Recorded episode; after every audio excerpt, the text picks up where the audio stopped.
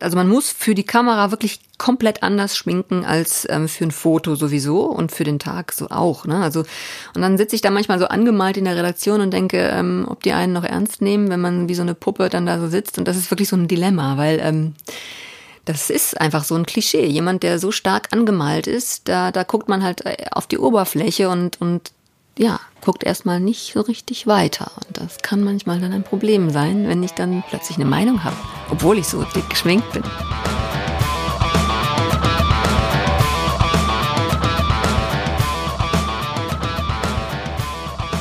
Herzlich willkommen zu einer neuen Folge von Sachs Pauli, heute mit Maja Weber. Die allermeisten kennen ihr Gesicht aus dem ZDF, da ist sie nämlich regelmäßig als Moderatorin von Heute Express zu sehen. Die Biberacher kennen sie aber viel eher vom Schützentheater und vom Tennisplatz, wo sie früher häufiger zu sehen war. Mittlerweile nicht mehr so sehr, denn jetzt wohnt sie mit ihrer Familie in Hamburg. Hallo Maja, schön, dass du bei uns bist. Hallo Andrea. Ja, ich freue mich auch. Vielen Dank für die Einladung in diesen virtuellen Raum, in diesen Podcast. Cool. Genau. Wir nehmen nämlich äh, virtuell auf, du in Hamburg. Ähm, ich sitze ebenfalls im Homeoffice. Äh, Studio geht in diesen Zeiten noch nicht.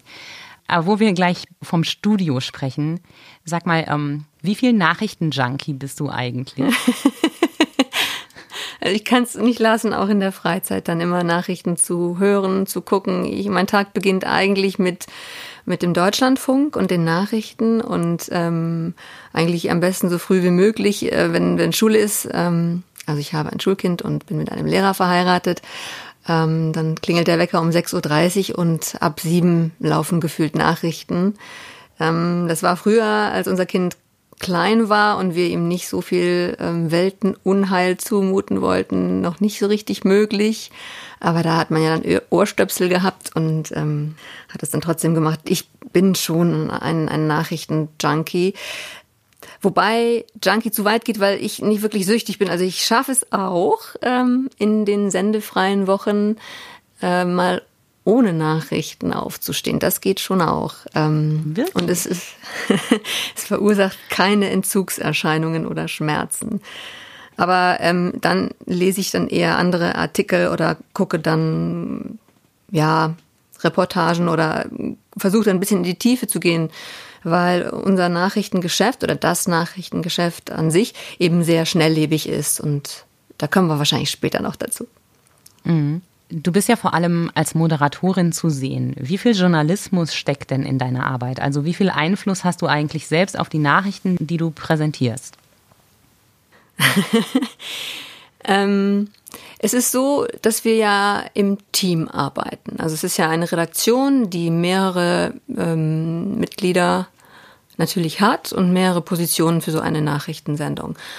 Das ZDF ist stolz darauf, dass Redakteure im Studio stehen und Redakteurinnen, beziehungsweise dass es Journalistinnen sind, dass ausgebildete Journalistinnen eben die Nachrichten sprechen und sie in Teilen auch selbst schreiben. Ähm, das kommt mir auch sehr entgegen, weil ich eben nicht irgendwie über, über eine Agentur oder über das Moderieren oder über sonstige Dinge zur, zur Moderation gekommen bin, sondern wirklich durch eine handfeste journalistische Ausbildung, wirklich von der Pike auf. Ich habe tatsächlich beim Radio angefangen, beim NDR in Osnabrück, wo ich auch studiert habe, ähm, bin dann erst zur Zeitung gekommen und ähm, habe dann wirklich so eine Art Jackpot gewonnen. Also ich, ich habe in einem Jahr es geschafft, äh, dass zwei Bewerbungen für Volontariate erfolgreich mhm. waren. Und äh, das ist was, worauf ich ziemlich stolz bin. Also ich hatte quasi angefangen bei der Zeitung zu volontieren und musste das dann abbrechen oder habe das dann abgebrochen, weil dann ähm, die Zusage vom NDR kam für ein Programmvolontariat beim Fernsehen. Und wir reden zwar seit Jahren diesen äh, Tod der Zeitungen herbei, er ist immer noch nicht eingetroffen, aber ähm, dieses Gerede hat mich dann dazu verleitet, eben zum, zum Fernsehen und zum, zum Radio nach Hamburg zu gehen aus Osnabrück. Ähm, ich habe aber also aus allen Gewerken, aus allen Bereichen des journalistischen Arbeitens alles, was ging, sozusagen mitgenommen. Und ähm, habe das dann auch aus meiner Sicht auf die Spitze getrieben, weil ich auch für eine medienkritische Sendung dann gearbeitet habe, wo wir den, also bei ZAP, beim NDR Medienmagazin, mhm. wo wir dann den, den Journalismus als solchen quasi aufs Korn genommen und durchleuchtet haben. Und da habe ich auch angefangen zu moderieren auf Tagesschau 24. Ähm, Journalismus oder Moderation finde ich, äh, jedenfalls journalistische und nachrichtliche Moderation gehen nicht ohne ohne eine Ausbildung. Ähm, also klar, es gibt immer wieder Ausnahmen. Es gibt Leute, die das äh, quasi on the job lernen, weil sie einfach wahnsinnige Talente sind und das erkannt wird und gefördert wird. Und aber dazu muss man eben noch mehr Glück haben, als man als Moderatorin sowieso schon Glück haben muss, weil es eben ein Job ist, für den man ausgesucht wird. Also man kann sich dafür nicht vorbereiten oder so eine Moderationskarriere planen. Das geht ähm, selbst, wenn man entdeckt wird, eben über Castings und über ja über das das Bestehen dieser dieser Prüfungen ähm, vor der Kamera oder vor dem Mikrofon. Und meine Vorbereitungen dafür, weil ich das natürlich sehr früh schon machen wollte, ich fand das irgendwie toll, da so ernst und seriös Nachrichten vorzutragen und dabei einfach so trotzdem irgendwie gut auszusehen, aber auch einfach einfach äh, klar zu machen, ja, dass es da was gibt, was man wirklich jetzt auch wissen muss als Zuschauerin, als Zuschauer. Das fand ich immer gut. Deswegen denke ich aber, dass, dass da eine ganz, ganz große, äh, ein ganz großes Augenmerk auf der Ausbildung und auf der Bildung liegt. Und man merkt das ja immer wieder dann, wenn in Moderationen was Unvorhergesehenes passiert, gerade in Live-Situationen, dass ein Moderator halt nicht nur das ablesen darf, was auf so einem Teleprompter steht, sondern dass auch tatsächlich Hintergrundwissen da sein muss. Absolut. Äh, wenn man plötzlich in so eine Situation kommt, wo man irgendwas überbrücken muss oder wo plötzlich eine große Nachrichtenlage passiert und man live gefordert ist, da Dinge zu tun, die in der Sendeplanung überhaupt nicht vorgesehen waren. Ist dir sowas schon mal passiert? Ja klar, es ist gerade gerade passiert äh, vor vor ein paar Wochen, als wir geplant hatten, mitten in der Nacht, 2.30 Uhr unserer Zeit oder 2 Uhr unserer Zeit, ähm, die Rede von Joe Biden und Kamala Harris zu übertragen. Die sollten ähm, 20 Uhr äh, US-Zeit eben vor die Kameras treten und wir hatten alles vorbereitet dafür, waren fünf vor zwei auf Sendung, hatten die Korrespondenten in Washington und in New York da und ähm, die sagten alle, ja, ja, nee, also der wird auch nicht wirklich sich Zeit lassen, der will ja jetzt raus, der will ja jetzt erzählen und die Leute begrüßen und sich bei den Wählerinnen und Wählern bedanken. Und dann haben wir tatsächlich eine geschlagene halbe Stunde überbrücken müssen, weil Joe Biden einfach nicht kam. Und eröffnet hat dann auch Kamala Harris. Und ähm, diese halbe Stunde von, von zwei Uhr bis zwei Uhr dreißig oder fünf vor zwei bis zwei Uhr, fünfundzwanzig, das war schon, äh, da, da sind wir dann wirklich mit dem, mit dem auch herausragenden Korrespondenten Johannes Hano, der in, in Delaware stand, wirklich von, von, von Höcksken auf Stöcksken gekommen und haben dann irgendwann auch über äh, den Witz der Geschichte geredet, dass Melania Trump vor vier Jahren als First Lady Elect tituliert worden wäre fast, also wenn es nach ihr gegangen wäre. Sie wollte sich so nennen lassen und dann haben alle die Köpfe geschüttelt. Also wir haben da wirklich Sachen rausgeholt, ähm, um diese Zeit zu überbrücken oder über den die Musik geredet, die da im Hintergrund gespielt wird bei dieser Show, ähm, wer mhm. da gerade singt und das war dann Stevie Wonder und dann haben wir darüber gesprochen, wie die schwarze Community auf Joe Biden reagiert hat, weil es da eben auch Kontroversen gab. Also ja, man braucht ein umfängliches Hintergrundwissen. Bist du dann auf so eine Situation vorbereitet oder ähm, ist das dann komplett spontan? Also diese paar Fragen waren tatsächlich spontan, die ich jetzt gerade genannt habe. Äh, aber natürlich bereitet man das vor. Also man geht nicht unvorbereitet in Sendungen. Also das, das, äh, es gibt Leute, die, die das so sehen ähm, und die das so quasi äh, vor sich hertragen. Aber ich glaube, das sind dann Leute mit wenig Live-Erfahrung. Auch eine Live-Sendung, ähm, jedenfalls beim ZDF, ähm, wird vorbereitet. Es gibt immer eine Art, Hilfe oder, oder ähm, naja, Backup würde ich es nicht nennen, aber wir hatten da an dem Abend natürlich auch einen Beitrag vorbereitet und eben diese beiden Korrespondenten, die das auffangen konnten und die, die tatsächlich natürlich vor Ort über Monate berichtet haben und einfach komplett drin sind in, in der Thematik. Und das sind, das sind dann sozusagen die Backups. Also weil mhm. von mir die ich dann in Mainz stehe im Nachrichtenstudio, möchte eigentlich auch niemand was wissen. Ne? Also ich kann halt erzählen, was ich Natürlich könnt ihr erzählen, was ich weiß, aber es geht ja nicht darum. Ne? Also das ist ja nicht, der, das ist ja nicht von Interesse, was ich da zu sagen habe, sondern ich bin die Moderatorin, die, die das eben anstößt, anstupst, ähm, die die Fragen stellt und ähm, die das versucht, so ein bisschen hinzuleiten auf den Höhepunkt. Und aber ja, es ist natürlich vorbereitet, klar. Muss es ja auch, weil die Regie wissen muss, was sie abfahren muss. Abfahren heißt dann, was auf welchen Knopf sie drückt, wenn jetzt zum Beispiel der Jingle kommt für die Begrüßung oder auch für die Absage. Die, die Regie muss natürlich auch gucken, wie sie mit den, mit den Kameras arbeitet, ähm, wen sie wann ins Bild holt. Und klar, da steckt eine Menge Vorbereitung dahinter. Das sieht immer nur noch nicht so aus. Also. Mhm. Normalerweise sind die Sendungen, die du moderierst, ja eher kurz. Ja. Also zweieinhalb Minuten, glaube ich, meistens so, ne? Genau, zweieinhalb Minuten ist die Regel und dann meistens einmal am Tag fünf Minuten, ein bisschen ausführlicher, ja. Genau. Ich erinnere mich aus meiner Radiozeit, die schon sehr lange zurückliegt, daran, dass mich das immer total geärgert hat, dass zweieinhalb Minuten, was auch so ein Radiobeitrag damals an Länge Vorgaben hatte, ähm, ich fand das immer sehr kurz. Ich hatte immer das Gefühl, eigentlich gibt es noch viel mehr zu sagen und eigentlich reicht die Information gar nicht. Hast du sowas auch oder ist es bei dir eher so, dass du sagst, je knapper, desto prägnanter? Wie muss ich mir das vorstellen? Naja, also tatsächlich ist heute Express die kürzeste Sendung, die wir im, im ZDF haben. Also es ist die mhm. kleinste Sendung, die kürzeste Sendung. Und oft ist es so, dass wir uns eigentlich eher als eine Art Update verstehen müssen. Also wir haben vier bis fünf Themen, je nachdem, wie viel wir uns pro Thema zugestehen. Also meistens ist ein Thema zwischen 20 und 25 Sekunden lang. Das heißt, äh, zehn Sekunden Aufgalopp mit mir, die ich dann im On zu sehen bin. Und dann kommen 15 Sekunden, 10 bis 15 Sekunden Bilder, um das nochmal einzuordnen und, und die Leute dran zu behalten. Und mhm. ähm, es ist dann manchmal schon so, dass, ähm, dass das elliptisch ist. Das heißt, man hat den Eindruck, selbst ich dann, dass ich was ausgelassen habe.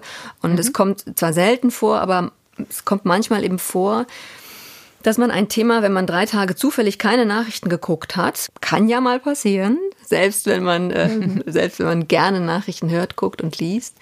Also es ist mir einmal, ein, zwei Mal passiert in den letzten fünf Jahren, dass ich eine, meine Sendung gucke oder die halt von einer Kollegin, von einem Kollegen moderiert wird und nicht weiß, worum es geht. Das heißt, das kann passieren. Die Kolleginnen und Kollegen sagen dann, naja klar, aber das ist doch klar, das war gestern der Skandal. Ähm, da ging es um dieses Haus in den Niederlanden mit diesem einen Vater, der seine Kinder misshandelt und missbraucht hat. Mhm. Und ähm, natürlich ist es auch ein Thema, wo man nicht immer alles gleich sagen möchte und nochmal ausbreiten möchte. Aber man muss eben ein Update geben. An dem Tag, an dem mir das passiert war, war das auch so, dass er, dass er festgenommen wurde und ähm, das war dann sozusagen Vollzugsmeldung ne? bei uns in den Nachrichten. Der Missetäter ist gefasst so. Ne? Und mehr musste man nicht wissen, weil es in der Woche eben jeden Tag darum gegangen war. Aber das ist, das ist schon so, dass man manchmal denkt, naja, so ein kleines bisschen mehr Zeit wäre schon nicht schlecht. Aber das ist eben eine andere Form. Also das ist dann einfach eine andere Art des Berichtens. Und klar, dann kann man natürlich auch gucken, wenn man dann Filme macht, was ich auch immer mal wieder mache, dann habe ich eben mehr Zeit und kann mhm. das eben mehr bestimmen, wie viel Zeit ich für einen Punkt ähm, verwende. Aber ähm, das ist aber eben auch unser Selbstverständnis bei der kurzen Sendung eben. Ne? Wir geben ein Update, wir geben kurz vor, was sich was sich neu zugetragen hat. Das ist ja auch quasi der der Sinn von News. Ähm, später am mhm. Abend ähm, gibt dann eben die die 19 Uhr Sendung und dann das Heute Journal und dann auch das Heute Journal Update und die sind dann dafür da, um um ausführlicher dann die Themen zu behandeln. Und dazwischen gibt's auch noch den Livestream, den Heute Livestream der auch nochmal äh, mit Interviews dazukommt. Und um letztlich deine Frage zu beantworten, es ist schon schade, dass man in dieser kurzen Form eben keine Interviews führen kann, aus meiner Sicht. Wiederum, das ist der Form geschuldet und damit bin ich zufrieden. Vielleicht kannst du uns mal ein bisschen virtuell mit ins Studio nehmen. Ähm, ich glaube, die wenigsten unserer Zuhörerinnen und Zuhörer waren schon mal in einem Nachrichtenstudio und ich glaube, ähm, das hast du ja gerade auch schon angedeutet, man kriegt gar nicht so als Zuschauer mit, was da eigentlich alles im Hintergrund passiert. Wie sieht so ein Arbeitstag für dich aus? Also wie kommt es zu einer Sendung und äh, was passiert da alles im Hintergrund? Du hast Zeit, ne? Ich habe Zeit. Wir haben Zeit. Das ist ein langer Podcast. Wir haben Zeit. Ja, also es ist so. Ähm, ich habe ja verschiedene Schichten und die, die ähm, Schichten, meistens hat man zwei bis drei Stunden Zeit, bevor man auf Sendung geht, wenn der Schichtdienst beginnt. Nehmen wir mal das Mittagsmagazin. Da sind ähm, zwei bis drei Minuten Sendung und ähm, da komme ich um, das ist um 13 Uhr. Ich komme dann gegen 10 gehe zuerst in die Maske, was ähm, so eine halbe Stunde, dreiviertel Stunde dauert und bin dann quasi ab elf in der Redaktion, sitze dann am, am Rechner, schaue mir an, was die Nachrichtenagenturen haben. Das muss man sich so vorstellen. Wir haben zwar ja alle unsere Korrespondentinnen und Korrespondenten weltweit, aber eben auch Nachrichtenagenturen abonniert. Das heißt, die beliefern uns mit Informationen. Die sind am nächsten dran. Die haben einfach noch mehr Manpower, noch mehr Leute, die berichten, Reporterinnen, Reporter. Das ist die DPA, die Deutsche Presseagentur, Reuters. Man kennt die beiden, glaube ich, am meisten. Ähm, DPA ist auch die größte in Deutschland. Dann gibt es noch die AFP, Agence France Presse, ähm, die viel dann aus Frankreich zuliefert. AP, all die ähm, haben wir abonniert. Das heißt, die bezahlen wir auch als öffentlich-rechtliche Sender und die liefern uns Nachrichten zu. Das schauen wir uns an und wählen dann zusammen aus mit einem Team, in einem Team von, von fünf Leuten, mit denen wir uns dann zusammensetzen, relativ kurz und auf Zuruf. Das ist nicht immer festgelegt auf eine bestimmte Uhrzeit, welche Themen es sind. Im Grunde genommen entscheidet das die CVD oder der CVD 1, ähm, Chefin vom Dienst, Chef vom Dienst in der Abkürzung, und spricht dann mit den anderen CVD 2, Reporterinnen, Reporter und Moderatorinnen, also meistens fünf, äh, ab, ähm, ob diese Themen für eine aktuelle Nachrichtensendung aus unserer Sicht passen. Das heißt, diese Themen müssen relevant sein, sie müssen neu sein, sie müssen aktuell sein, sie dürfen nicht vom Vortag sein. Ähm, und sie müssen eine möglichst breite Zahl an Menschen erreichen und möglichst viele müssen das interessant und relevant und wichtig für ihren Alltag und für ihr Leben empfinden. Das sind unsere Kriterien, nach denen wir aussuchen. Dann werden diese Themen verteilt. Jeder bekommt ein Thema, das er oder sie bearbeitet.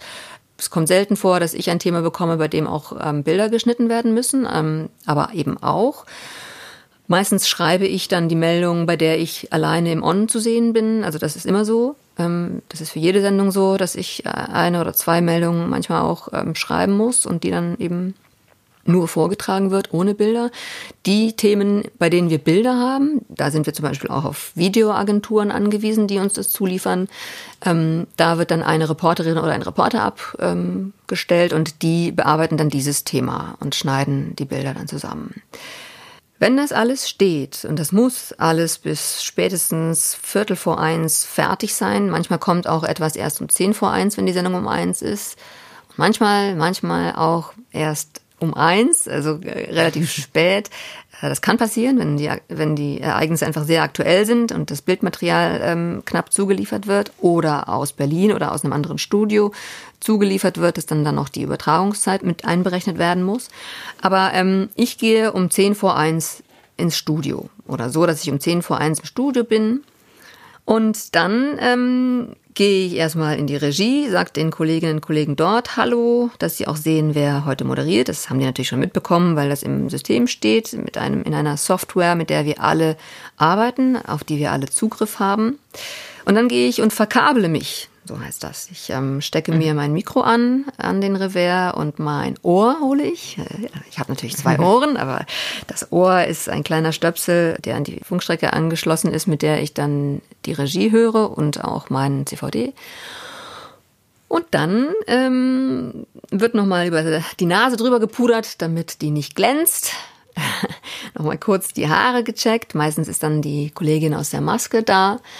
Ähm, und dann gucke ich, wer meine Assistentin ist am Teleprompter oder mein Assistent. Ähm, das variiert dann auch immer. Das sind die Leute, die den Text quasi dann im Teleprompter drehen. Das wird tatsächlich manuell gemacht. Und äh, wir sprechen kurz ab, wenn wir uns nicht kennen, wenn wir zum ersten Mal dann zusammen drehen, ähm, wie, ich, ich es, wie ich es brauche, welche Schriftgröße ich auf dem Teleprompter brauche. Das äh, ist auch bei jedem unterschiedlich. Dann gehe ich nach vorne, also ich war jetzt quasi hinten, bin verkabelt, habe abgesprochen, gehe nach vorne, stelle mich jetzt dann in Position und bin dann zu sehen für die Regie vor der Kamera. Die machten dann einen Helligkeitsabgleich, stellt das Licht ein. Währenddessen probe ich schon mit, mit meiner Kollegin oder meinem Kollegen am Teleprompter. Wir gehen die Sendung komplett durch, lesen einmal durch ähm, hat was mit Timing zu tun, hat was mit, mit Geschwindigkeit zu tun und natürlich ein Text, der sich auf Papier liest oder der sich im Computer liest, liest sich anders, als wenn er auf einem 13, 14 Zoll Monitor runterläuft. Also das ist dann immer noch mal was anderes. Manchmal ergibt sich da noch ein Fehler, der sich eingeschlichen hat und wir haben die letzte Chance, das zu korrigieren. Ja, und dann heißt es kurz warten, bis die Sendung dann beginnt. Und ähm, dann stehe ich da, habe zur Sicherheit eben doch noch auch Zettel in der Hand mit den ausgedruckten Meldungen. Das passiert nicht oft, aber es ist schon mal passiert, dass ähm, entweder der Teleprompter ausfällt. Also mir ist es schon zweimal passiert in fünf Jahren. Das ist nicht viel, ähm, aber einfach nur ein Beleg dafür, dass es eben passieren kann, dass der Prompter ausfällt. Und dann ist es immer wichtig, dass man Zettel dabei hat, damit man es eben dann im Notfall eben ablesen kann. Ja, und dann äh, ist es so, dass wir in dieser Sendung um 13 Uhr ähm, sind wir eingebettet ins Mittagsmagazin, in, das aus Berlin kommt. Das macht den Aufriss sozusagen, den Aufgalopp. Es kommt dann der, der Jingle mit Mima im, im Logo und die Kollegin oder der Kollege geben dann die Themen vor, begrüßen und sagen dann, okay, und jetzt kommt sozusagen das kurze Update aus Mainz ähm, mit Maja Weber. Und dann sind wir dran. Und dann geht eben so dieser, dieses Fenster auf, wo man heute Express sieht und ähm, das schiebt sich dann auf und dann bin ich dran mit meinen Nachrichten. Bist du noch aufgeregt in Nein. solchen Situationen? Nein, bin ich nicht, ähm, weil das schon eine sehr große Routine ist. Also ähm, ich war heute Morgen aufgeregt, weil das ein erster Podcast ist, den ich mache. Meine, mein Kind hat mich gefragt, bist du aufgeregt, Mama? Und dann habe ich gesagt, ja, ein bisschen bin ich aufgeregt, weil auch alles mit der Technik klappen muss. Aber im Studio bin ich nicht mehr aufgeregt, weil, ähm, weil, weil sich das wirklich über die Jahre eingespielt hat. Also ich war im ersten Jahr noch aufgeregt und vor meinem ersten Spezial war ich aufgeregt. Ähm, das waren Luftangriffe auf Syrien, ähm, geflogen von den USA vor vier Jahren. Und da ähm, musste ich Knalle auf Fall dann mit fünf Korrespondenten in London, Paris, Istanbul, Washington, ähm, Berlin auch noch, ähm, genau. Also mit fünf Leuten hin und her schalten, da war ich aufgeregt, ja. Aber ähm, bei diesen Routinesendungen eigentlich nicht mehr. Und auch bei dieser Sendung, von der ich vorher gesprochen habe, mit, mit, äh, mit Joe Bidens ähm, Rede, ähm, eigentlich auch nicht. Also es ist so, es, es macht mir auch Spaß und ich freue mich darauf. Und ähm, es ist einfach auch eine, eine Frage der Erfahrung natürlich, ne? Und des Trainings. Also, mhm. weiß nicht, wie viele hundert Nachrichtensendungen ich schon gemacht habe. Dann stellen wir uns vor, die Nachrichtensendung ist vorbei, alles ist gut gelaufen, das Fenster ist wieder zu, das Mittagsmagazin läuft weiter. Was passiert dann? Ja, dann gehe ich einfach zurück, äh, bedanke mich bei meiner Assistentin, äh, der Kollegin am Teleprompter und der Regie und ent entkabele mich, lasse mein Mikro da und meine Funkstrecke, weil die jemand anders benutzen wird. Äh, in Corona-Zeiten ist es so, dass das in einen kleinen UV-Kasten gesteckt wird und äh, desinfiziert wird dadurch, also durch Ultraschall. Ähm, und dann gehe ich zurück in die Redaktion. Und dann ist an solchen Tagen um 15 Uhr die nächste Live-Sendung, die die fünf Minuten lang ist okay, äh, nach 13 Uhr ist meistens Mittagspause. Dann gehen wir alle essen, gehen wir in die Kantine oder essen was, was wir mit, mitgebracht haben. Ähm, ja, und dann ist dann schon die Vorbereitung für die nächste Sendung. Dann in diesen 15 Uhr Nachrichten ist meistens, äh, sind meistens zwei Beiträge, die man anmoderieren muss, die ich das, was ich dann schreibe. Dazu so sehe ich mir die Beiträge an. Ähm, das ist relativ selten der Fall, dass wir einen ein komplett neues Thema um 15 Uhr senden. Es ist meistens ein Thema, das schon am Morgen sich abgezeichnet hat, wofür beispielsweise schon in den 12 Uhr Nachrichten ein Beitrag produziert wurde, ähm, dann auch ähm, in der 14 Uhr heute in Deutschland vielleicht gelaufen ist oder laufen wird. Wir sind ja noch vor 14 Uhr. Und dann eben auch mit einem Update versehen, auch um 15 Uhr bei uns dann in der, in der zweiten Heute Express an diesem Tag läuft. Das heißt, man ist schon ein bisschen eingelesen, guckt sich aber nochmal genauer an, was man da eben auch anmoderieren kann. Ja, und dann ähm, bereitet man sich eben auf die nächste Sendung vor. Spricht nochmal mit den, manchmal auch mit den Korrespondenten. Manchmal gibt es ein aktuelles Thema und man sagt, okay, pass auf, wir schalten um 15 Uhr nach Brüssel oder so. Ähm, gerade in Zeiten von EU-Ministerratstreffen oder oder Haushaltsverhandlungen oder wie es jetzt eben gewesen ist äh, mit diesem Haushalt, ähm, wo über diesen Paragraphen mit der Rechtsstaatlichkeit ähm, mhm. verhandelt wurde. Ähm, Polen und Ungarn vor allem. Ganz genau, wo sich anders als bisher in den vergangenen Jahren eben kein Kompromiss im Sinne derjenigen, die rebelliert haben, abgezeichnet hat, sondern im Sinne der anderen 25, ähm, mhm. die die sich durchgesetzt haben mit der Rechtsstaatlichkeit. Ja, das ist nämlich auch noch eine Möglichkeit, dass wir eine Schalte einbauen, die auch, dann spreche ich mit der Korrespondentin kurz oder dem Korrespondenten, sage, spreche die Frage ab, weil es immer nur oder meistens eine Frage gibt und man dann einfach sagt, was, was, man fragt tatsächlich, was möchtest du gerne gefragt werden, um mir das, was du mir jetzt gerade erzählt hast, am besten in Kurzform ähm, sagen zu können. Und dann muss man so ein bisschen versuchen, von dieser, von diesem Klischee, äh, was ist zu erwarten, wegzukommen und das so, so zu formulieren, dass es einfach ähm, auf, auf den Text oder auf die Antwort ähm, passt, die dann der Korrespondent, die Korrespondentin geben wollen. Und dann geht das alles von vorn los. Manchmal wechseln wir auch das Studio, dann muss man woanders hinlaufen, aber dann reproduziert sich das alles. Was hat sich denn für euch während Corona verändert? Also eigentlich ist es ja gerade mit Maske und mit Assistentinnen und Assistenten und der Zusammenarbeit mit Kollegen ähm, in vielen Redaktionen so, dass man eigentlich sehr viel im direkten Kontakt miteinander zu tun hat. Wie ist das jetzt in den vergangenen Monaten gewesen?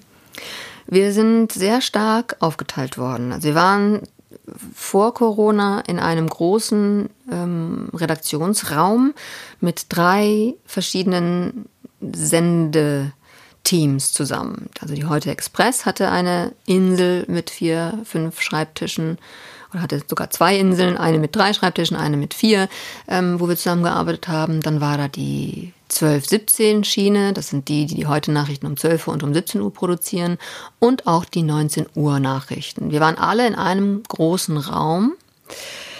Und das hat sich eben komplett dann aufgeteilt. Also wir sind, äh, wir sind in diesem Raum auf eine andere Position gewandert, wir Expressleute.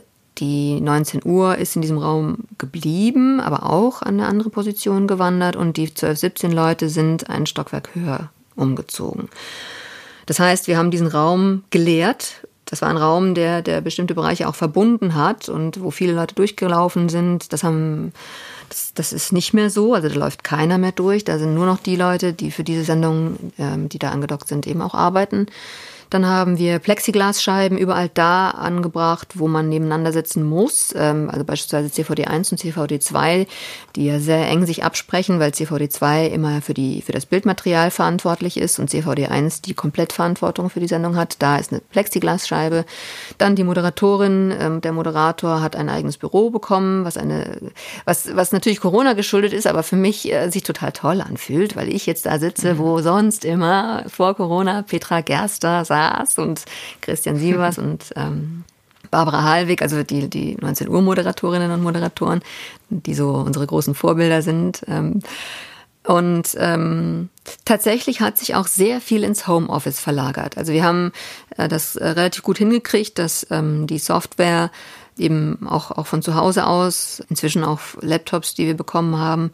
Und ähm, es hat sich eben sehr viel ins Homeoffice verlagert. Ähm, das heißt also, diese Plexiglasscheiben, von denen ich gerade gesprochen habe, die waren auch in den, in den Schnitträumen angebracht. Das heißt, der Cutter, die Cutterin sitzt dann da vor einem Monitor und ähm, meistens rechts oder an der Seite ist dann eben noch ein Arbeitsplatz für die Autorin, den Autor, der eben dem Cutter sagt, was, welches Bild hinter welches geschnitten werden muss. Das ist eine Teamarbeit. Mhm. Das ist eben für die, für die Nachrichten oder für die Beiträge wichtig, dass man da äh, weiß und sagt, wie man Text und Bild zusammenbringt. Und da ist eben auch eine Plexiglasscheibe. Und da hat sich auch aber einiges verändert, denn da sind Kameras angebracht worden, ähm, damit tatsächlich die Leute von zu Hause aus auch ähm, den Schnitt machen können, um da mhm. wirklich die Risiken, soweit es geht, zu minimieren. Und du schminkst dich jetzt selbst, ne? Und ich schminke mich selbst, genau. Also äh, kurz um das abzuschließen, insgesamt ist wirklich sehr viel gemacht worden. Ähm, es ist, wir haben zwar keine Maskenpflicht ähm, gehabt von Anfang an, aber ähm, sehr früh dann die Empfehlung, immer dann eine Maske zu tragen, wenn wir nicht an unserem Arbeitsplatz sind. Und jetzt ist es so, dass tatsächlich auch eine Art Pflicht ist. Das bedeutet, dass der Arbeitgeber FFP2-Masken zur Verfügung stellt. da wird schon auf, auf wirklich auf hohen Betriebsschutz geachtet. Genau, und genau, das mit dem selber Schminken ist auch von Anfang an so gewesen, denn da kommt man sich ja am nächsten. Ne? Also da ist man ja sehr nah aneinander. Ähm, die Kollegin beim ZDF sind es ausschließlich ähm, Frauen, die in der Maske arbeiten. Ich kenne das aber auch anders. Also ich beim NDR waren da auch ähm, immer mal wieder Männer dabei, aber das ist, ist halt einfach so. Und die ähm, haben sich dann damit auch, auch ähm, arrangieren müssen, dass, äh, dass sie eben nicht mehr schminken. Das ist, äh, das ist doof, weil das einfach ähm, deine Arbeit ist und die kannst du nicht mehr ausüben. Also aus ihrer Sicht sind die letzten Monate sehr unbefriedigend, müssen sie sehr unbefriedigend gelaufen sein, weil sie ja kaum zu Potte kamen. Aber sie haben dann natürlich die Materialien zur Verfügung gestellt, uns angeleitet. Ähm, vor allem, wenn dann Gäste da waren, die das möglicherweise noch nie gemacht hatten, die dann auch angeleitet. Ähm, wenn jemand wirklich völlig äh, unwillens oder nicht in der Lage war, sich zu schminken, äh, haben sie dann auch mal eingegriffen mit Maske natürlich. Also es gibt Kolleginnen, die, die doppelte Masken getragen haben. Ja, aber selber schminken kommt mir natürlich sehr entgegen, weil ich das immer, weil ich das noch nie so gut abhaben konnte, dass mir jemand im im Gesicht ähm, rummacht. Ich habe mich, glaube ich, sogar, als ich im Schützentheater in Biberach gespielt habe, auch selber geschminkt, weil ich das da doof fand. ich mochte das, das irgendwie also schon länger. So, ja, es begleitet mich seit meiner Kindheit. Und ich hatte, als ich die allerersten Castings noch im Volontariat gemacht habe, da bin ich wirklich auch, auch so so so nach Lust und Laune geschminkt worden von Kolleginnen und ich, wenn ich dann in den Spiegel geguckt habe, habe ich wirklich gedacht, oh Gott, wer ist das? Wer ist diese Frau? Ich kenne sie nicht, weil es natürlich Tricks gibt und das ist gar nichts Böses oder nichts, nicht, sondern es gibt einfach ähm, den Geschmack, es gibt das Handwerk, es gibt einfach die die Auswahl an Farben, also ähm, oft ist es so, dass man findet, dass jüngere Frauen gut Glitzer vertragen können oder schimmernde, schimmernde Materialien. Das finde ich ganz schlimm. ich möchte am liebsten gar nichts, gar nichts haben, äh, außer, außer das, was mich nicht krank aussehen lässt und gerade mal so, dass man sagt, also, dass man sagt, äh, so, so kannst du vor die Kamera.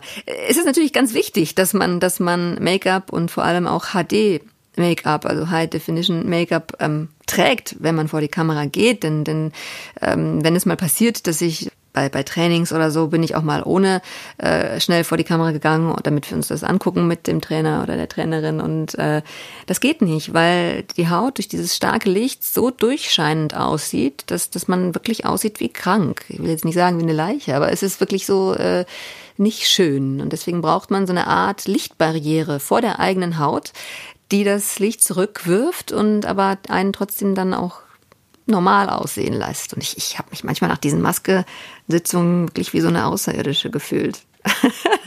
das sah echt krass aus, ja.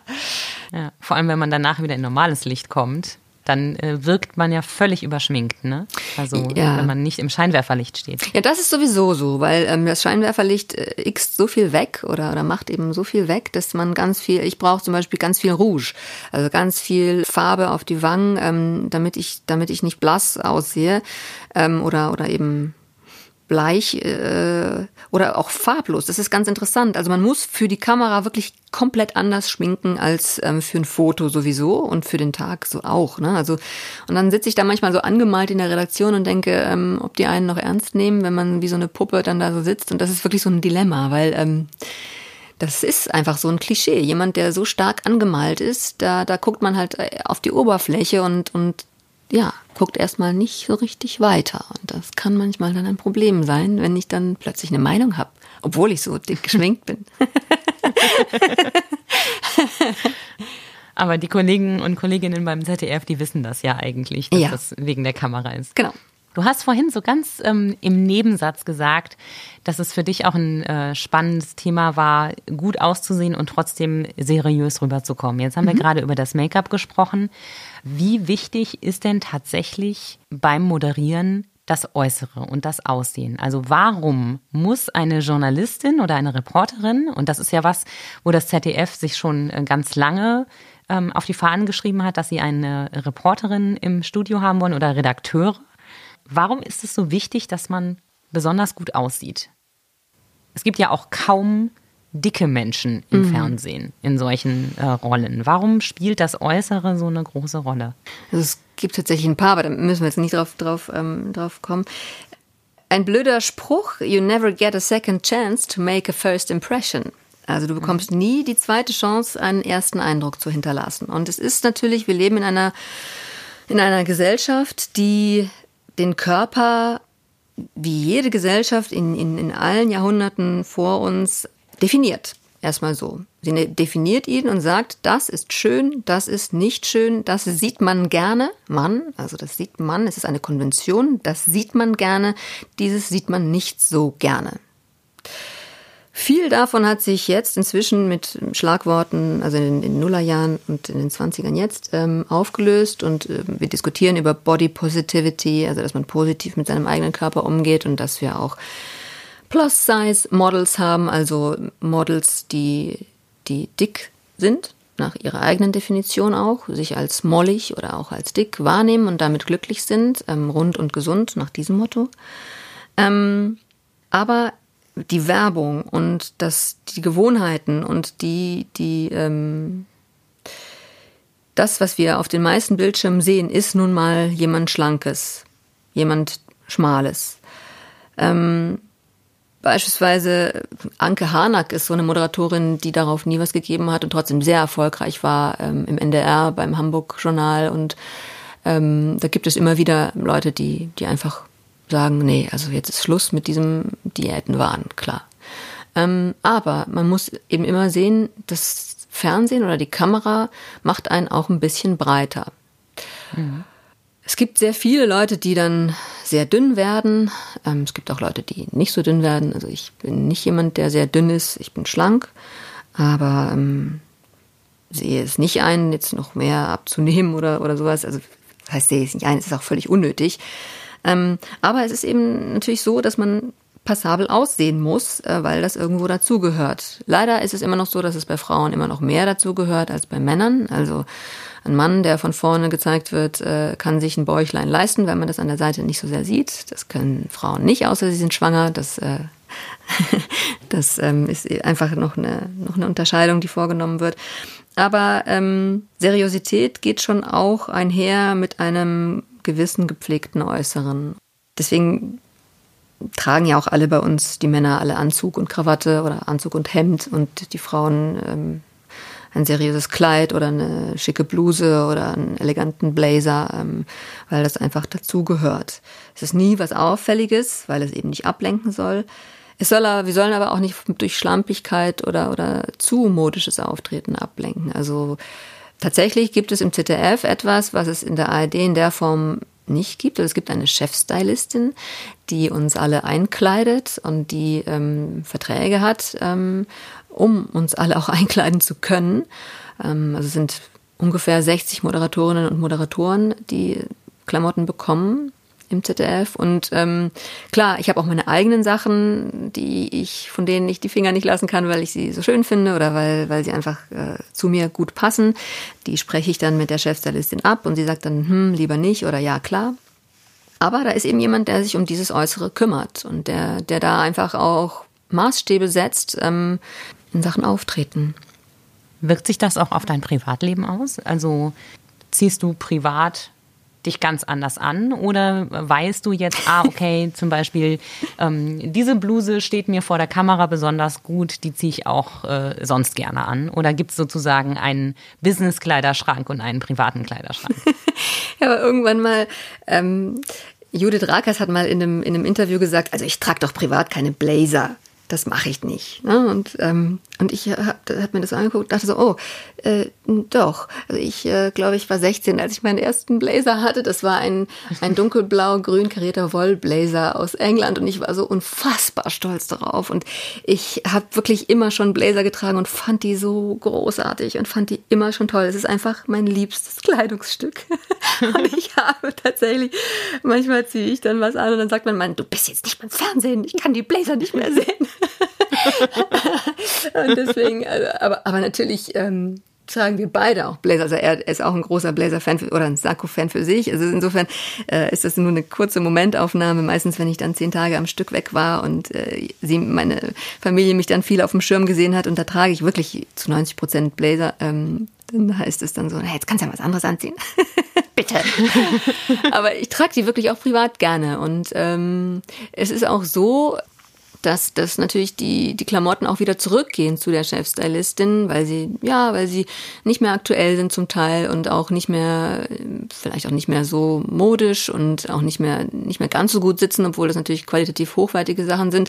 Gibst du nun mal einen ausgebeulten Arm oder so und dann kommt das aber zurück in einen Fundus und dann gibt es eine Art Fundusverkauf für die Belegschaft. Das heißt, diese, diese Klamotten werden dann ähm, weitergegeben, also im, im, in puncto Nachhaltigkeit Nachhaltigkeit ist das dann wirklich auch ein ganz, ganz wichtiger Punkt. Also zweimal im Jahr gibt es einen sogenannten Kollektionsverkauf und da habe ich mir auch schon was gekauft. Das heißt, diese Sachen, die auf dem Schirm getragen wurden, trage ich tatsächlich auch privat. Also gibt es die eine oder andere Seidenbluse, die mir dann so gut gefallen hat. Oder aber die aufgrund der Farbe vor dem Schirm überhaupt nicht funktioniert hat und die ich mir dann, wo ich dann zu meiner, zur Chefstylistin gesagt habe, du, ich finde die so klasse, kann ich mir die denn kaufen, weil die vor dem Schirm nichts taugt. Und dann habe ich mir die dann auch gekauft.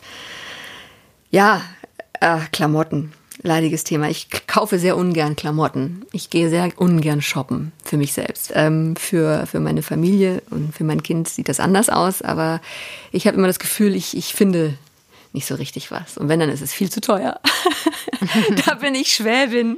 da sehe ich das dann nicht ein, dass ich den Preis im Laden bezahle. Ich glaube, ich, ich kaufe ganz selten was mit einem regulären Preis. sondern meistens ist es dann im Sonderangebot oder reduziert oder ich warte darauf, dass es ein bisschen reduziert wird oder so. Da, ich glaube, das, äh, da bin ich am meisten Schwäbin. da kommt sie in dir durch. Wo bist du denn noch Schwäbin? Was hast du aus Biberach mit äh, in die nordische Großstadt genommen? Oh je, da waren so viele Stationen dazwischen. Ähm, da fällt mir gerade gar nicht so viel ein, außer die Vorliebe für Fastenbrezeln und Plätzchenbacken. Hm, das ist eine besondere. Und Seelen. Das darf man gar nicht so sagen, sonst hört sich das irgendwie so teuflisch an. Äh, ich liebe Seelen. Allerdings nicht die von Menschen, sondern die gebackenen. Das ist eine spezielle, ich glaube in Ravensburg kennt man das auch oder im, im oberschwäbischen ja. Raum sowieso. Aber äh, je weiter genau. man in den Norden kommt, desto weniger gibt es die.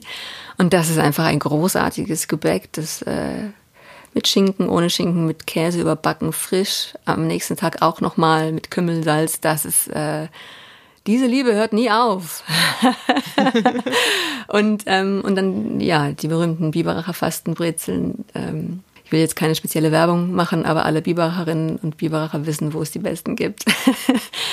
Wie oft bist du denn noch hier? Zweimal im Jahr mindestens. Ähm, meistens zu Schützen und dann Weihnachten. Und manchmal auch zwischendurch, aber also das sind so die zweimal, ähm, die ich dann da bin. Und dann machst du was? Was, ähm, was besuchst du? Wen besuchst du? Wo bist du unterwegs, wenn du hier runterkommst? Also ich bin dann einfach meistens bei meiner Mutter ähm, und ähm, wir verbringen dann die Zeit zusammen und ähm, sie darf dann Oma sein und äh, dann ja treffen wir ab und zu mal Freunde, aber aber eben nicht so viel. Wir sind auch nie länger als als als zwei Wochen da, also im Sommer mal zwei Wochen höchstens. Aber ähm, ja, dann treffen wir auch Freunde. Dann mein Bruder lebt in Konstanz, dann fahren wir da auch da mal hin an den Bodensee. Ähm, aber hauptsächlich bleiben wir schon in Biberach. Ist ja auch schön da. Hast du eine gute Kindheit gehabt in Biberach? Warst du gern da? Ähm, gemischt. Also ich bin ja in Laubheim geboren und das war damals Mode, weil meine Eltern in äh, Ehingen lebten und da gingen alle zu einem gewissen Dr. Hoffmann nach Laubheim in die Klinik, um zu entbinden.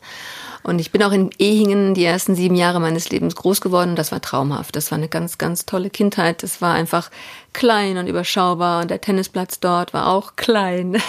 Also mein Vater ist, ist Tennistrainer gewesen und äh, das war auch der Grund, warum meine Eltern aus Jugoslawien Anfang der 70er nach Deutschland gekommen sind. Eigentlich nur für einen Sommerjob, um da für ein halbes Jahr zu vertreten. Und dann sind daraus 40 und mehr geworden.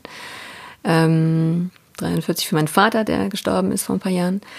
Ähm, und meine Mutter lebt noch und ist ähm, auch sehr zufrieden in Biberach. Aber das war eine ganz, ganz tolle Kindheit. Und dann kam eben der Umzug nach Biberach. Ähm, und das hat ganz viel verändert für mich. Und ähm, weil ich dann, das Witzige war, es gab Unterschiede im Stichtag, äh, was, was die Schule und die Grundschule angeht, zwischen Ehingen und Biberach zu der Zeit, also Anfang der 80er.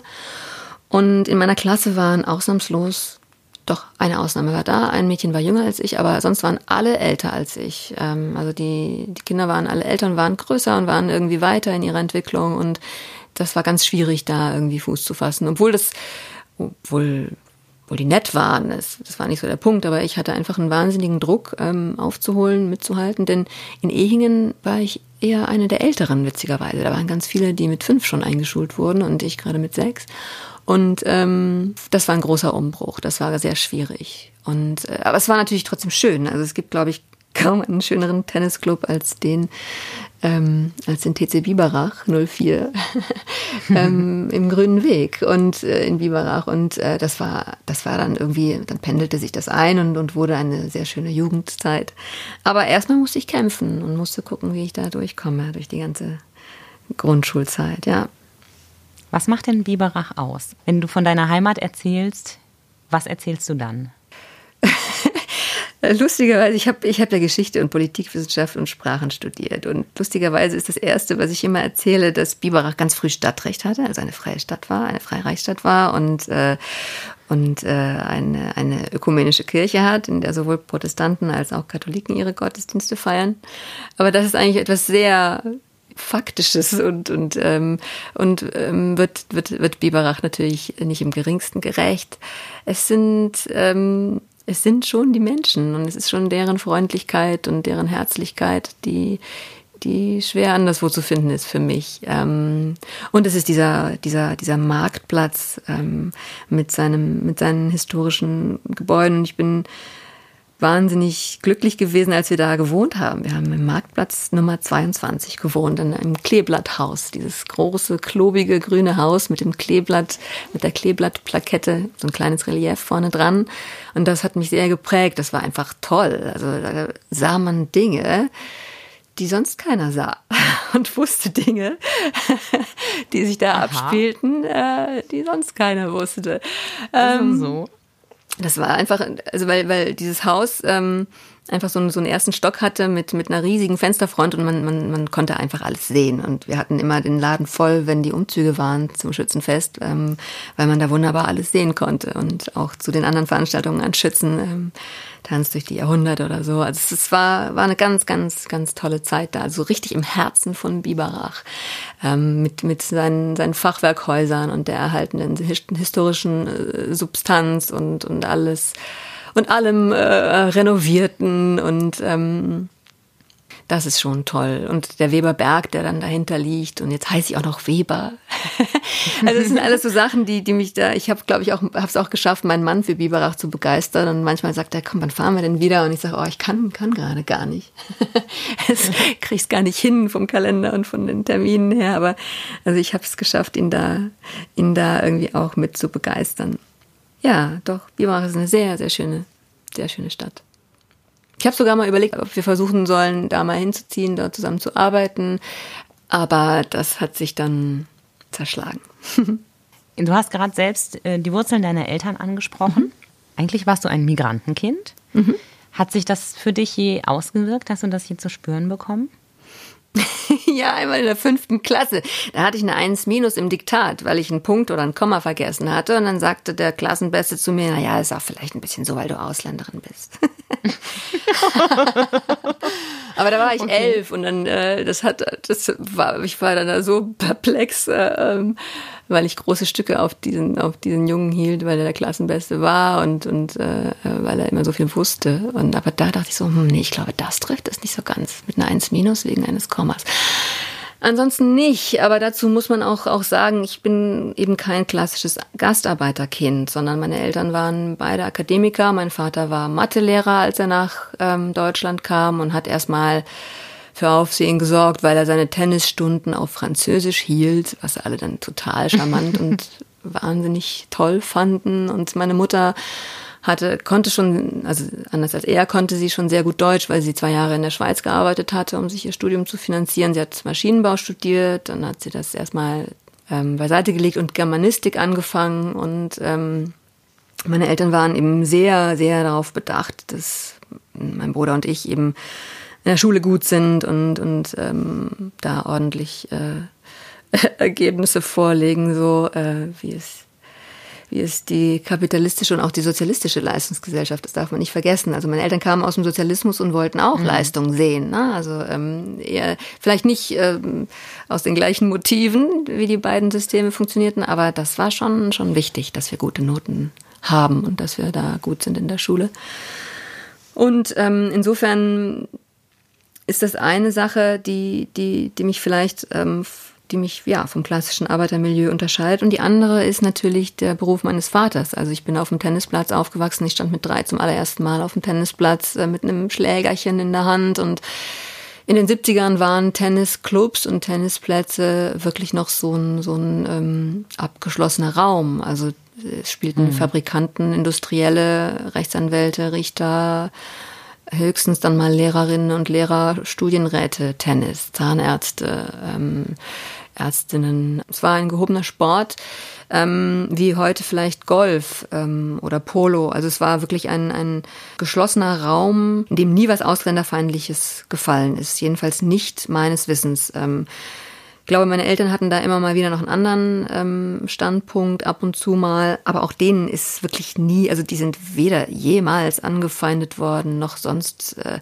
beleidigt worden, schon gar nicht. Ähm, eigentlich war das eher ein, ein sehr weltoffenes Milieu. Also klar gab es dann mal Streit, weil so ein Tennislehrer auch gerne mal angefeindet wird, aber das war auch eher aufgrund seiner Position oder weil, weil er einfach weil er einfach ein sehr guter Tennistrainer war, als weil er jetzt nicht deutsch war. Also das ist so, da habe ich wirklich ganz, ganz großes Glück gehabt. Ich, ich war sowohl privilegiert ähm, als auch ein Glückspilz in dem, in dem Sinne.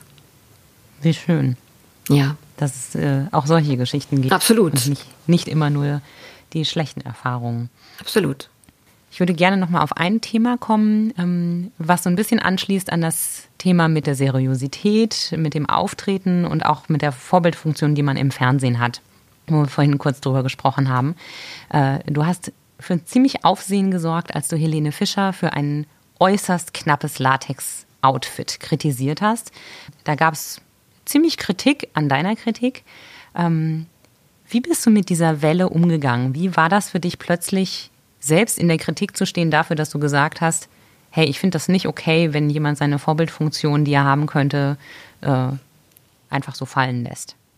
Ui, das ist ein weites Feld. Das war, das ähm, ist auch kein einfaches Thema. Ähm, denn das mit der Vorbildfunktion hatte aus meiner Sicht ähm, etwas damit zu tun, dass Helene Fischer jemand ist, zu dem man aufschaut, in Deutschland, vor allem als kleines Mädchen, glaube ich. Also ich erinnere mich an ähm, meine eigene Kindheit und wer da auf der Bühne stand, das war einfach jemand, das war einfach toll. Und ähm, ich weiß, dass auch ähm, die Kinder in der Schulklasse meines Kindes ähm, viel mit Helene Fischer zu tun hatten und atemlos gesungen haben und das toll fanden und sich das angeguckt haben. Und dazu kommt natürlich noch, dass Helene Fischer selbst ähm, bei ganz vielen Shows eben auch Kinder mit auf die Bühne holt, kleine, ja, relativ junge Mädchen, ähm, die dann auch singen oder mit denen sie dann auch gemeinsam singt. Und vor diesem Hintergrund und auch natürlich ähm, vor ihrem Stand als Millionärin, ist ja, ist ja auch eine sehr wohlhabende Frau, eine sehr erfolgreiche Künstlerin, fand ich eben, dass dieses eine Outfit, das du angesprochen hast, ähm, zu weit gegangen ist. Hab das eher assoziiert mit, mit, ähm, ja, mit Bereichen, die ich jetzt nicht unbedingt ähm, in der Vorbildfunktion sehe. Und ähm, die Welle, die das gemacht hat, war natürlich durch, durch mehrere Tweets zu dem Thema gegeben, oder das war der Anfang. Aber ähm, es war auch ein ganz gehöriger Spin gekommen von einem Blogger und Kolumnisten, der sich Donna Alfonso nennt, der das thematisiert hat und der sozusagen mir vorgeworfen hat, ich als Zitat GEZ-Tante würde, Zitat, den arbeitenden Frauen irgendwie äh, dumm kommen. Und mit den arbeitenden Frauen hat er aber nicht Helene Fischer gemeint, sondern eben Sexarbeiterinnen oder Prostituierte. Und ja, das ist natürlich äh, dann aufgegriffen worden, sogar von der Bildzeitung, die das ähm, zum großen Thema gemacht hat äh, und das auf die Seite 1 gepackt hat. Und das war einfach eine Geschichte, die, die gezeigt hat, wie wenig tatsächlich möglich ist. Waren ein paar Tweets, ähm, die auch nicht beleidigend waren oder einfach eine Meinung transportiert haben. Ähm, ich fand auch, dass jemand, der Millionärin ist, äh, nicht wirklich bei einer Show so auftreten muss. Ähm, aber äh, dass es dann so hoch gejazzt wurde oder so hochgehängt wurde, dass es auf der ersten Seite der Bildzeitung landet, das hätte ich nie gedacht. Mhm. Jetzt sollte man zur Einordnung vielleicht noch dazu sagen, dass Don Alfonso auch kein ganz unumstrittenes ähm, Profil bei Twitter ist. Äh, das ja. ist eine Kunstfigur und äh, da gibt es schon immer wieder solche Themen, die für sehr viel Aufruhr sorgen und die auch relativ polemisch da behandelt werden. Das kann man, glaube ich, recht wertfrei so sagen. Ja. Insofern sollte man das auch, glaube ich, einordnen, ähm, wer diesen Spin da reingebracht hat. Das war ja, wie du selbst gesagt hast, eher überraschend, dass es dann so groß geworden ist. Wir als Journalisten erleben ja eigentlich vor allem so in den letzten, ich würde mal sagen, vier, fünf Jahren eine ganz neue Form auch der öffentlichen Kritik. Also ich glaube, das ist bei euch bei den öffentlich-rechtlichen wahrscheinlich noch krasser als bei uns. Wir erleben das ja auch als äh, schwäbische.de. Angeblich ist man regierungsgesteuert. Äh, Staatsfernsehen ist auf jeden Fall ein Begriff, der bei ARD und ZDF, also bei den öffentlich-rechtlichen, auch immer wieder fällt, wenn Menschen mit der Berichterstattung unzufrieden sind.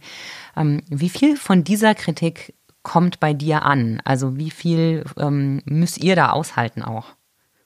Viel, sehr viel. Eigentlich auf einer, auf einer täglichen, auf einer täglichen Basis. Ähm, ich habe gerade letzte Woche mit jemandem darüber, darüber diskutiert auf Twitter, der sich dann am Ende des, der Diskussion auch noch als Fan, als mein Fan geoutet hat und gesagt hat, äh, bleiben Sie so und ich finde es gut, was Sie machen. Aber davor gab es, äh, gut, keinen wilden Schlagabtausch, aber ähm, ja, durchaus so ein, so ein Vorwurf, der, der aus bestimmten Ecken äh, immer gerne formuliert wird, wir seien linksgrün, die öffentlich-rechtlichen, und würden den Grünen das Wort reden und die viel zu oft einladen und äh, äh, und, und, und so. Und ähm, es ist ein Phänomen, das sich jetzt aus meiner Wahrnehmung sogar schon ein kleines bisschen abgeschwächt hat. Also die ganz schlimmen Beleidigungen und, und die ganz schlimmen Anwürfe haben ein bisschen abgenommen in meiner Wahrnehmung. Allerdings äh, kommt es einfach regelmäßig dazu, dass die Leute uns persönlich angehen, warum, warum wir was machen und dass sie das nicht bezahlen wollen, dass es Zwangsgebühren sind und dass jetzt auch gerade wieder mit der Diskussion in Sachsen-Anhalt um die Erhöhung des, mhm. des Rundfunkbeitrags, ähm, wo man dann auch ähm, von, von, von Zwang und, und, und Unmut gesprochen hat und diese Debatte um eine Strukturreform vermengt hat mit dem Finanzbedarf, den ja in der Kommission ermittelt hat. Also wir stehen da schon in so einem, in so einem Fokus ähm, vieler Leute, ich glaube, das hat auch viel mit, mit Pegida und dem Emporkommen der AfD zu tun, die sich da äh, in ihrer Wahrnehmung als Opfer stilisieren und sagen, sie würden zu kurz kommen, was äh, aus meiner Sicht überhaupt nicht der Fall ist. Also sie werden, sie wurden in den vergangenen Jahren, es verging kaum eine Sendung, in, die, in der sie nicht eingeladen wurden, so dass das dann wiederum kritisiert wurde von anderen Teilen der Gesellschaft und äh, wir dann da auch ein bisschen gegensteuern mussten, weil wir sie wirklich ständig da hatten in jeder, fast in jeder Sendung. Aber mhm. wir haben natürlich den Auftrag, alle gesellschaftlich relevanten und politisch relevanten Akteurinnen und Akteure abzubilden und zu Wort kommen zu lassen. Das ist unser öffentlich-rechtlicher Auftrag. Dass der Rundfunk allen gehört, allen Bürgerinnen und Bürgern, wird über diese Debatte, über diese, diese 17,50 Euro äh, oder dann eben mehr ähm, fälschlicherweise dann so als Zwang angenommen. Und das, mit dem Internet sei man ja irgendwie, könnte man sich ja viel besser informieren. Und das, das stelle ich in Frage. Denn diejenigen, die äh, ohne dafür Geld zu verlangen, Informationen ins Netz stellen, ähm, sind natürlich auch Medien, die auf andere Weise überleben müssen. Ne? Also das ist äh, immer die Frage. Mit irgendwas muss man als Journalistin, als Journalist eben Geld verdienen. Und dass aber eine Grundversorgung hergestellt wird, ist, ist eben auch ein, ein großer Mehrwert unserer Demokratie. Aber um darauf mhm. zurückzukommen, was, was also an Anwürfen und an, an Shitstorms da ist, also man kann wirklich, egal ob auf Instagram, auf Twitter, auf Facebook ist noch am, am härtesten, deswegen bin ich da so gut wie gar nicht. Also ich habe zwar ein Profil, aber ich, ich bewege mich nicht auf Facebook, weil ich dem Laden auch nicht vertraue. Ich habe auch WhatsApp ähm, dann ähm, von meinem Handy entfernt und gelöscht, als es übernommen wurde für, für Unsummen von Facebook, weil sich Facebook einfach nicht nicht wirklich an die Regeln hält, die es selbst äh, vor sich her trägt. Und als sie WhatsApp kauften und sagten, sie würden keine Daten abziehen oder, oder weiterverwenden, war das in der Rückschau einfach nicht wahr. Also sie haben es dann irgendwann doch gemacht und dann, wenn nicht mit WhatsApp, dann mit Instagram und verbinden Instagram mit Facebook. Also es ist alles so eine Sache. Auf all diesen Plattformen, um das abzuschließen, ähm, laufen die Leute Sturm gegen die öffentlich-rechtlichen. Und ähm, das ist einfach, ja, das ist einfach sehr unangenehm, aber es ist eine Debatte, der wir uns stellen müssen, weil wir öffentlich-rechtlich sind und weil wir die Leute alle wieder ins Boot holen wollen. Und ich bin da einfach der Meinung, dass wenn jemand mir ans Bein pinkelt, ähm, das zwar sein gutes Recht ist, aber dass ich dann auch genauso gut zurück dann äh, sagen kann, was wir tun und wie wir es tun und dass äh, natürlich unser Programm ein Vollprogramm ist und wenn gerade in einer bestimmten Nachrichtensendung jetzt das Thema nicht so dargestellt wurde oder überhaupt nicht besprochen wurde, wie der User oder die Zuschauerin sich das vorstellen, man vielleicht eine Sendung weitergucken muss, dann kommt es dann vielleicht. Also ich nehme diese Diskussion auf, ähm, weil ich das wichtig finde. Ähm, ich finde nicht, dass das Pflicht werden sollte für uns alle, weil das äh, für viele schwierig ist. Ähm, aber ich denke, dass es eigentlich, eigentlich schon dazu gehört.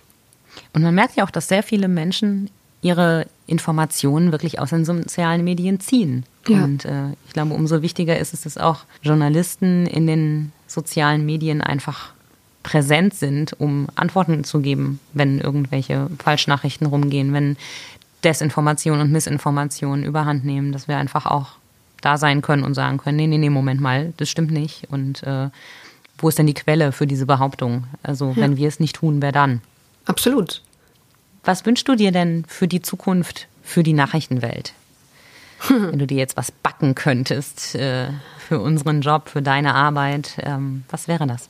Ein bisschen mehr konstruktive Berichterstattung. Also wir sind schon, wir bilden schon nur eine eine Weltsicht ab. Und das meine ich jetzt nicht links oder rechts politisch, sondern wir schauen ganz stark darüber, ähm, was Aufmerksamkeit erregt ähm, bei den Menschen, wie wir berichten. Das heißt, ähm, es ist, es ist es ist, wird ja oft in der Forschung, in der Journalismusforschung auch erklärt als, als prähistorisches ähm, Merkmal. Also wir brauchen Aufmerksamkeit und äh, vor dem Säbelzahntiger und dem ausbrechenden Feuer hat der Mensch nun mal mehr Angst und, und widmet dem dann mehr Aufmerksamkeit als der schönen Blumenwiese oder dem plätschernden Bach, um das mal ganz bildlich zu formulieren. Und da, mhm. darüber beziehen wir sozusagen oder darüber äh, ver vergewissern wir uns der Aufmerksamkeit des Publikums, indem wir ganz viel schlechte Nachrichten bringen. Die nächste Umweltkatastrophe, der Verzeihung, das hört sich etwas zynisch an, aber der jährliche Bus, der die Anden herunterstürzt, weil die Straße zu schmal und der, der Bus zu alt war und der dann unten landet. Ähm, oder die, die Überschwemmungen und die, die, die Waldbrände. Wir berichten ausführlichst über diese Dinge, die natürlich Naturkatastrophen sind, aber wir berichten nicht erst seit der Klimawandel sich zunehmend manifestiert darüber, was ja eine Rechtfertigung wäre, weil es einen, einen Wandel gibt, den wir den, den wir auch aufhalten müssen, gut, aber den, den, den man auch abbilden muss in den Medien, sondern, sondern es ist einfach das, was uns die Videoagenturen auch zuliefern. Schneller und, und weil sie einfach ähm, schneller dann an, an diesen Orten des Geschehens sind ähm, und auch da schneller Erfolge haben. Also es geht schneller, äh, einen Unfall zu fotografieren und zu filmen und Blaulicht, ähm, da ist man einfach näher dran und man hat da seine Quellen als andere Dinge.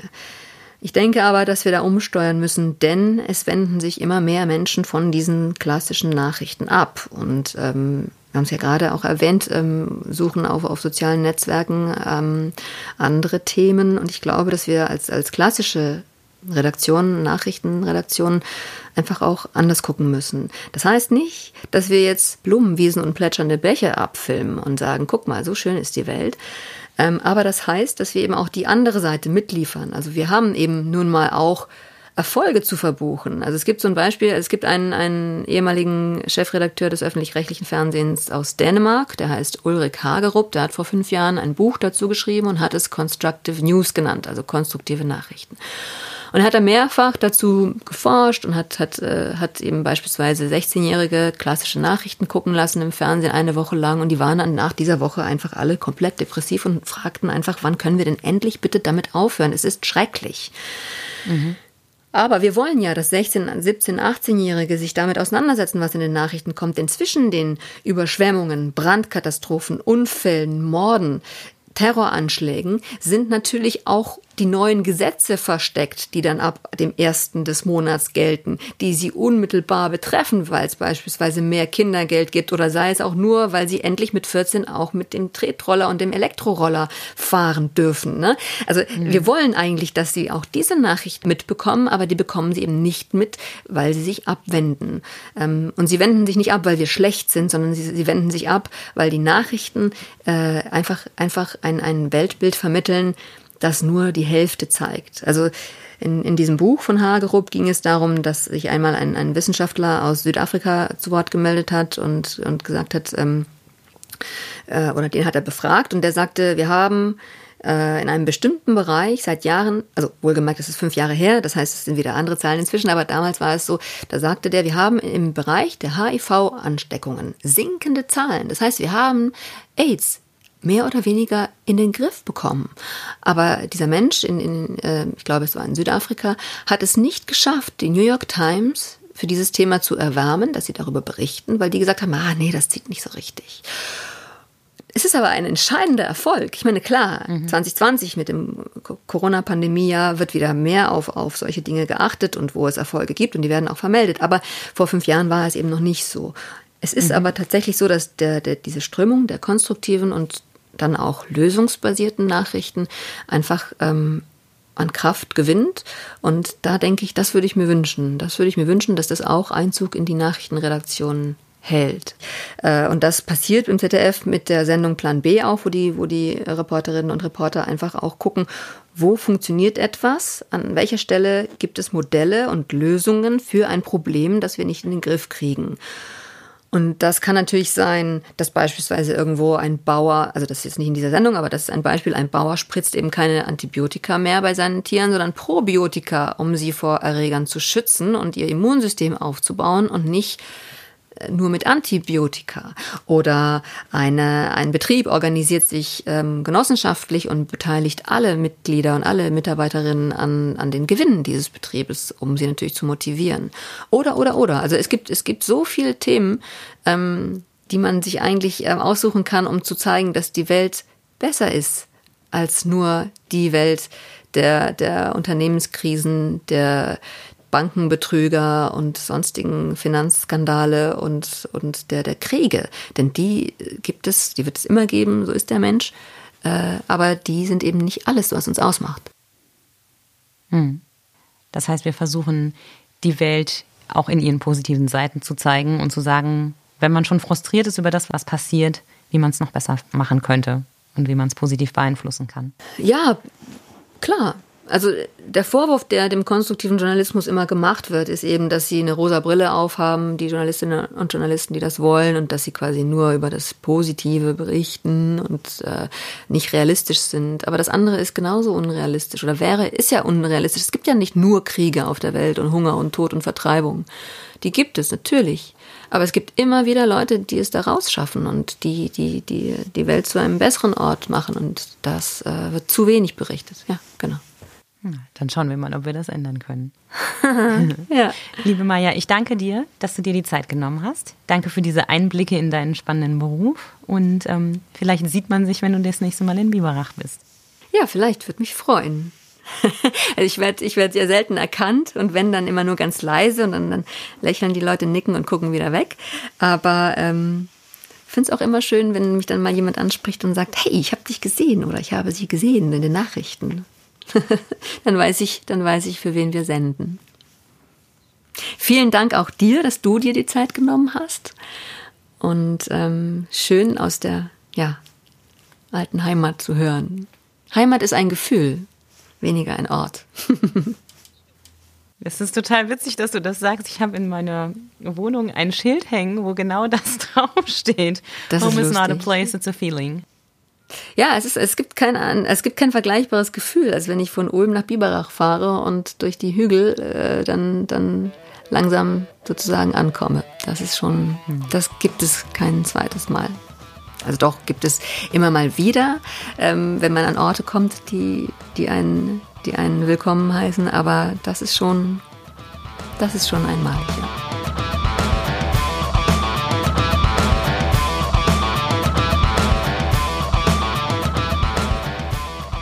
Das war Sachs Pauli, ein Podcast von und mit Andrea Pauli.